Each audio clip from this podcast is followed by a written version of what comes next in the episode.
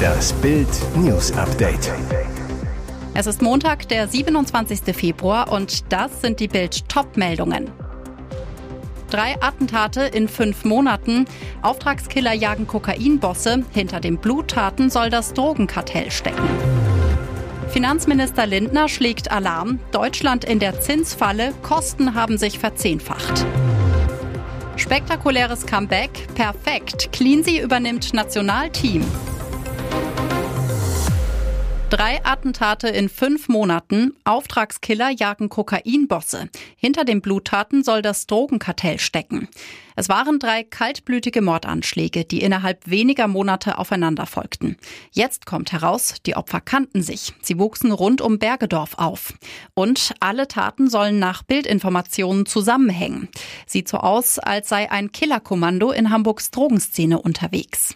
Das Attentat am 8. August 2022 auf Drogendealer Terry S. in einer Hohenfelder Shisha-Bar. Ein Mann ermordete ihn mit Schüssen ins Gesicht und Herz. Am 21. September schoss ein Unbekannter dem verurteilten Rauschgifthändler Hulisi B. in den Kopf. Er überlebte wie durch ein Wunder. Der Täter wurde bis heute nicht gefasst. Am 10. Januar durchlöcherten bislang Unbekannte einen Luxus-Audi Q8 in Tondorf, in dem Drogengangster Kaiser R. und Thailand T. saßen. Beide überlebten. Fahnder der Abteilung Organisierte Kriminalität gehen davon aus, dass nach der Zerschlagung der Gangster WhatsApp EncroChat Verteilungskämpfe um Reviere begonnen haben. Finanzminister Lindner schlägt Alarm. Deutschland in der Zinsfalle. Kosten haben sich verzehnfacht. Als Finanzminister konnte man in den letzten Jahren wenig falsch machen. Dank niedriger Zinsen und Deutschlands gutem Ruf auf den Finanzmärkten waren Schuldenmachen besonders billig.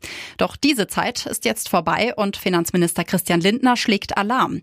Der Grund, Staatsanleihen werden für den deutschen Staat immer teurer. Noch vor einem Jahr konnte sich der Staat für 0% Zinsen Geld leihen. Mittlerweile sind es 2,5 Prozent. Klingt nach wenig, macht aber einen gewaltigen Unterschied.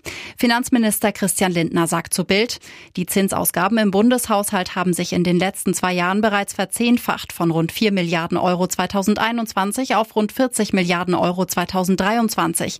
Das ist Geld, das an anderer Stelle fehlt. Klartext, Deutschland zahlt 40 Milliarden Euro Zinsen, ohne dass davon auch nur ein Cent in den Schuldenabbau fließt. Lindner warnt deshalb davor, die Schuldenbremse auszusetzen. Wie das Handelsblatt meldete, wollen Lindners Kabinettskollegen, allen voran die Grünen, trotzdem bis zu 70 Milliarden Euro mehr ausgeben als als ursprünglich vorgesehen. Erst sah es noch wie ein Autounfall aus. Dieter richtete seine Ex per Kopfschuss hin. Zunächst sah alles nach einem tragischen Verkehrsunfall aus. Doch dann stellte sich heraus, die Frau am Steuer des verunglückten Smart wurde erschossen. Das Opfer ist Zaklina F., der mutmaßliche Todesschütze, ihr eigener Ehemann Dieter F. Das Paar aus Seembach im Landkreis Kaiserslautern soll bereits seit längerem getrennt gewesen sein. Die Ehefrau hatte laut Staatsanwaltschaft eine familiengerichtliche Verfügung nach dem Gewaltschutzgesetz gegen ihren Mann erwirkt. Besonders tragisch, Zaklina und Dieter haben einen kleinen Sohn. Laut einem Bekannten soll Dieter Dieter F. unter der Trennung gelitten haben. Zuletzt hätte er laut dem Bekannten den Plan gefasst, sich mit einem Eiswagen in Serbien, der Heimat seiner Frau, selbstständig zu machen, Restaurants zu beliefern.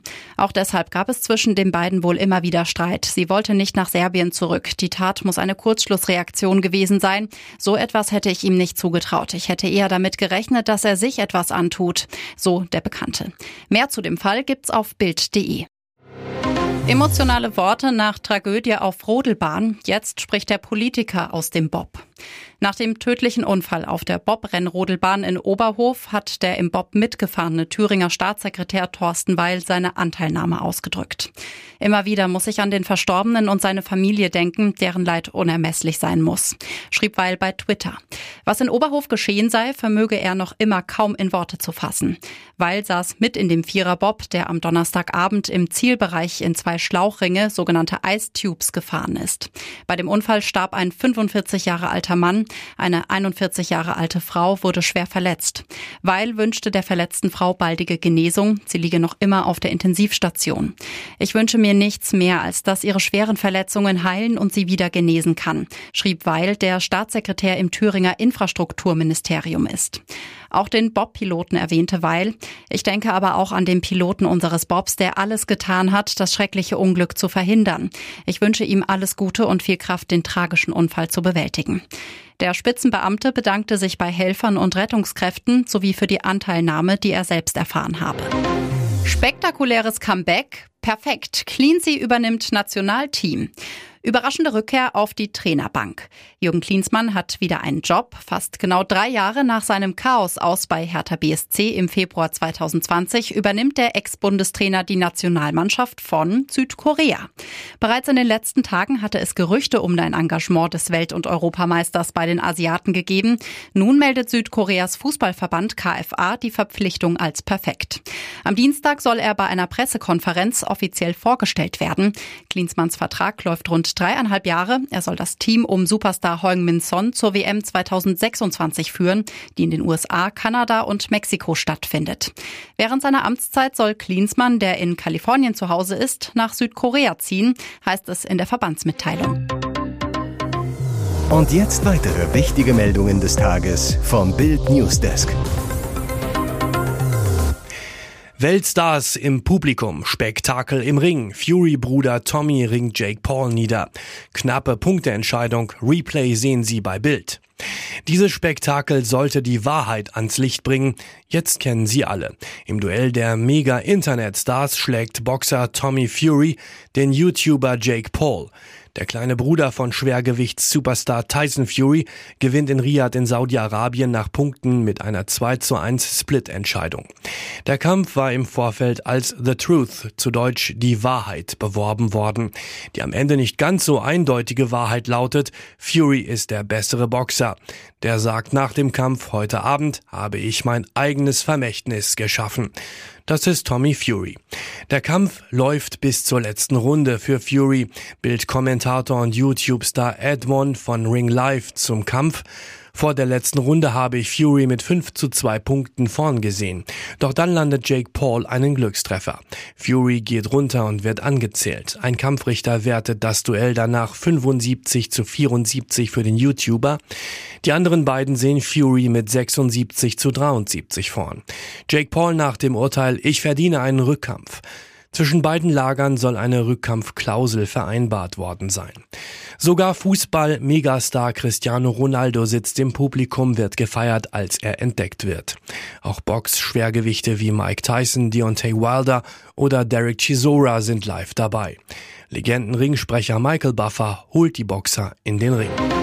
Shan Rahim Khan, Insolvenzalarm beim letzten Promi-Friseur. Geht die Ära der großen Star-Figaros zu Ende?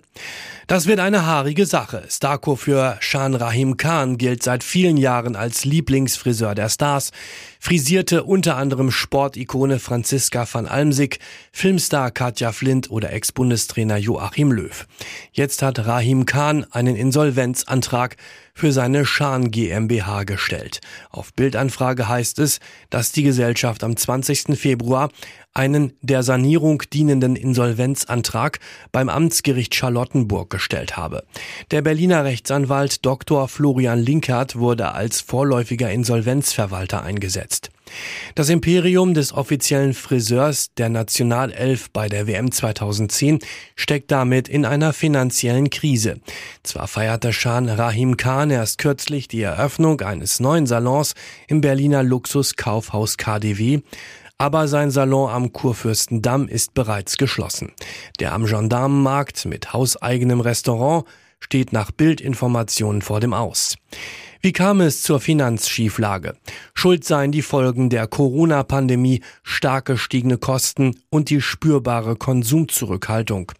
Dies habe das Star-Friseur-Imperium in den letzten zwei Jahren massiv belastet, erklärt Rahim Khans Sprecher gegenüber Bild.